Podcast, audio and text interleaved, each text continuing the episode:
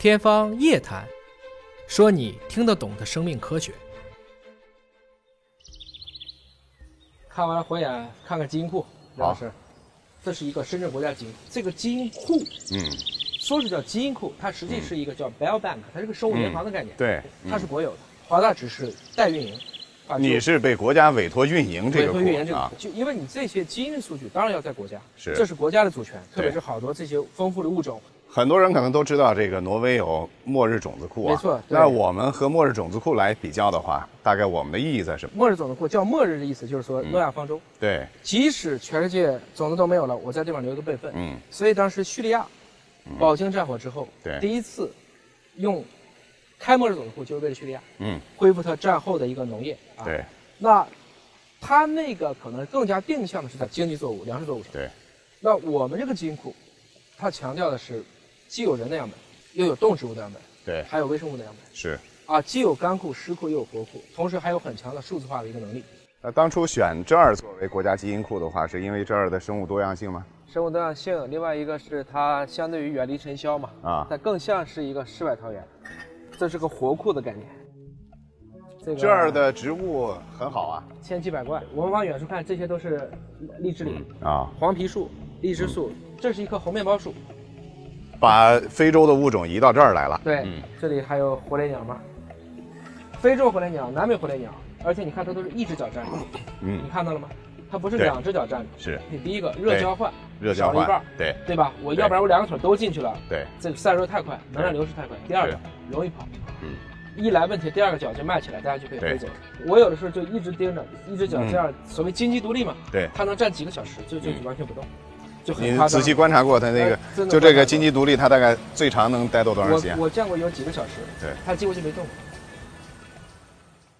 有没有人质疑你，或者说你有没有一种困惑，说，哎呀，人家老说我这个 CEO 是个忽悠，是一个不务正业者，天天老去布道，老去给人家讲一些科普知识。其实你看到的，我表现出来的这部分时间，我是在为了我这个行业，我在为我这个事业在做事情。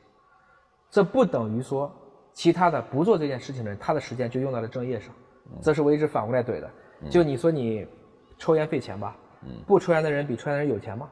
现在所谓很多的你在务正业，其实更多了你在忙着搞关系。我今天要打多少个电话，我今天要去发多少个消息，它可能会短期有效，长期来看，它可能它是一个以利益至上为主的一种商业模式的趋势。所以对我这个身份和角度来讲呢，某种程度上讲，我今年才四十二岁嘛，这一生要做什么？是小富即安，是做一个精致的利己主义者，是去做一些急功近利的投资者，是在乎今年这一刻更高的一个年薪，还是选择一个长期主义？在他们再过十年的时候，在科学上，在产业上，在内心的丰盛的成就上，在对人类世界的贡献上，有更大的一个格局。我觉得这是我们更多思考的问题。你在一开始进入的时候，你觉得你找到了这条道路吗？我找到这条道路啊，嗯，因为当时就知道了吗？我三四岁的时候看我妈写的日记，就每天就跟这些虫子打交道。就法布尔的《昆虫记》，他不就从小看昆虫吗？我也是啊，啊抓蚂蚱、抓昆虫、抓这做标本，就去研究很多这个东西。然后我父亲喜欢中医，翻《本草纲目》，从小也受到很多一些他的这些相关的一些文脉的一个传承。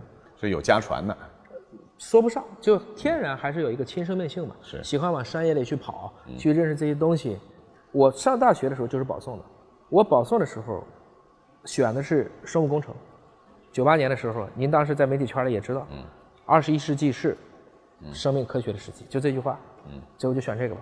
嗯我们当年毕业最对口的，我们班二十七个、二十八个人，除了考研的，剩下的基本上都是，尤其在东北来看，酱油厂、醋厂、啤酒厂，还有传统药厂。然后我就问我的辅导员，我说你，二十一世纪生命科学的世纪，我们现在就这个就业，我辅导员就笑了，说二十一世纪有多少年呢？一百年啊，今年多少年呢？呃，今年才第二年，那你着什么急啊？他当时就说有本事你让这个年往前提呀、这是你的本事嘛？这就意味着，我可能从那一刻开始，我就得找一个生物技术的公司，找一个这个组织，它是志存高远的，在这样的地方去去发展，去发展。你后来怎么又进到了华大？我在面试的时候，华大的展厅就在当时的这个三元桥的那个新国原来那个国展，呃，老国展，老国展在那儿，这个我当时手里已经拿了很多 offer，那个时候因为我从大连理工毕业，还是辽宁省优秀毕业生，所以北京户口都是可以去哪个单位都能解决。当时拿了好多的药厂的，包括也有当时互联网公司的，啊，但是还是想去看一看有没有这样的生物的机会，就在那晃，突然发现，哎，就是一个破桌子，是吧？这是华大基因，它上面就列了个牌子嘛，说是代表中国参加人类基因组的这个组织。后来这玩意儿我学过呀。就就这么个地方，就就这一个桌子，大概就就这么宽。我当时最大的一个不理解，就是在你为什么可以在就这么一个小展位上，但是你却干了这么大的事儿，这个之间的反差太太强烈了。嗯，因为我性格当中就一直在找这种，生命本身就是一个例外。嗯，生命科学当中唯一不例外的就是例外。你就这么一个寒酸的展位，你却能干这么大的事儿，这里面一定有一些例外。我是这样，您就把我这个简历就带过去看一看，如果有要我的，你就把我弄去。你是去到顺义的那个？对，人力当时就跟我说说，你要先到东直门坐九幺五啊，坐九幺五坐到铁匠营，然后下车打一个三蹦子。我当时还没整明白什么是三蹦子，他说就那人力车两块钱，你跟他说去华大就知道了。好，然后我就拿着北京地图嘛，先找九幺五，这找到了，然后就找铁匠营，哎没有啊，给人家打个电话没有这个站的，他说你看的是城区图吧？啊，反过来看郊县图，这反过来。比例尺变小哦，才知道这个铁匠营已经很远了。对，从北京到密云的那条路叫京密路啊，要走京密路。对，走京密路，走到库柳树环岛前面，就这样。我后来因为那工资很低啊，一个月一千二百六十六块钱，就试用期，解决住宿一千六。那个时候解决住宿，一个月供房，就只给你提供一个月的供房，剩下的是平房八十，楼房四百五。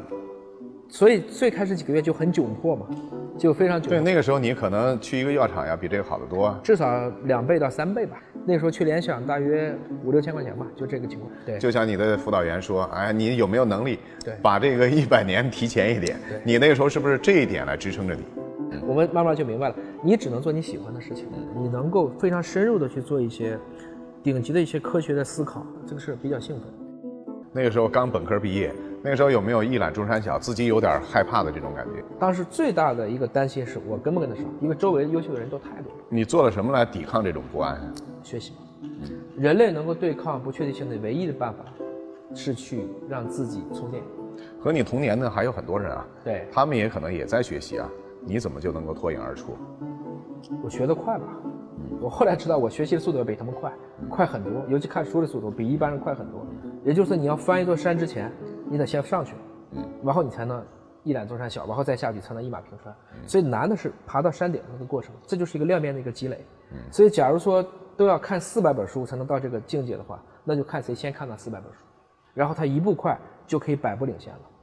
我到今天为止一年可能还是会保持看大概两百本书的这样的一个一个习惯，加上我可能理工的背景会深一些，可能在管理上有一些自己的一些优势。因为做学生干部，从幼儿园一直做到了这个大学，啊，基本上都是学生干部当中最高 level 的那个，就协调能力会好一些，所以我这些优势加在一起了，就变成今天这么一个状态了吧。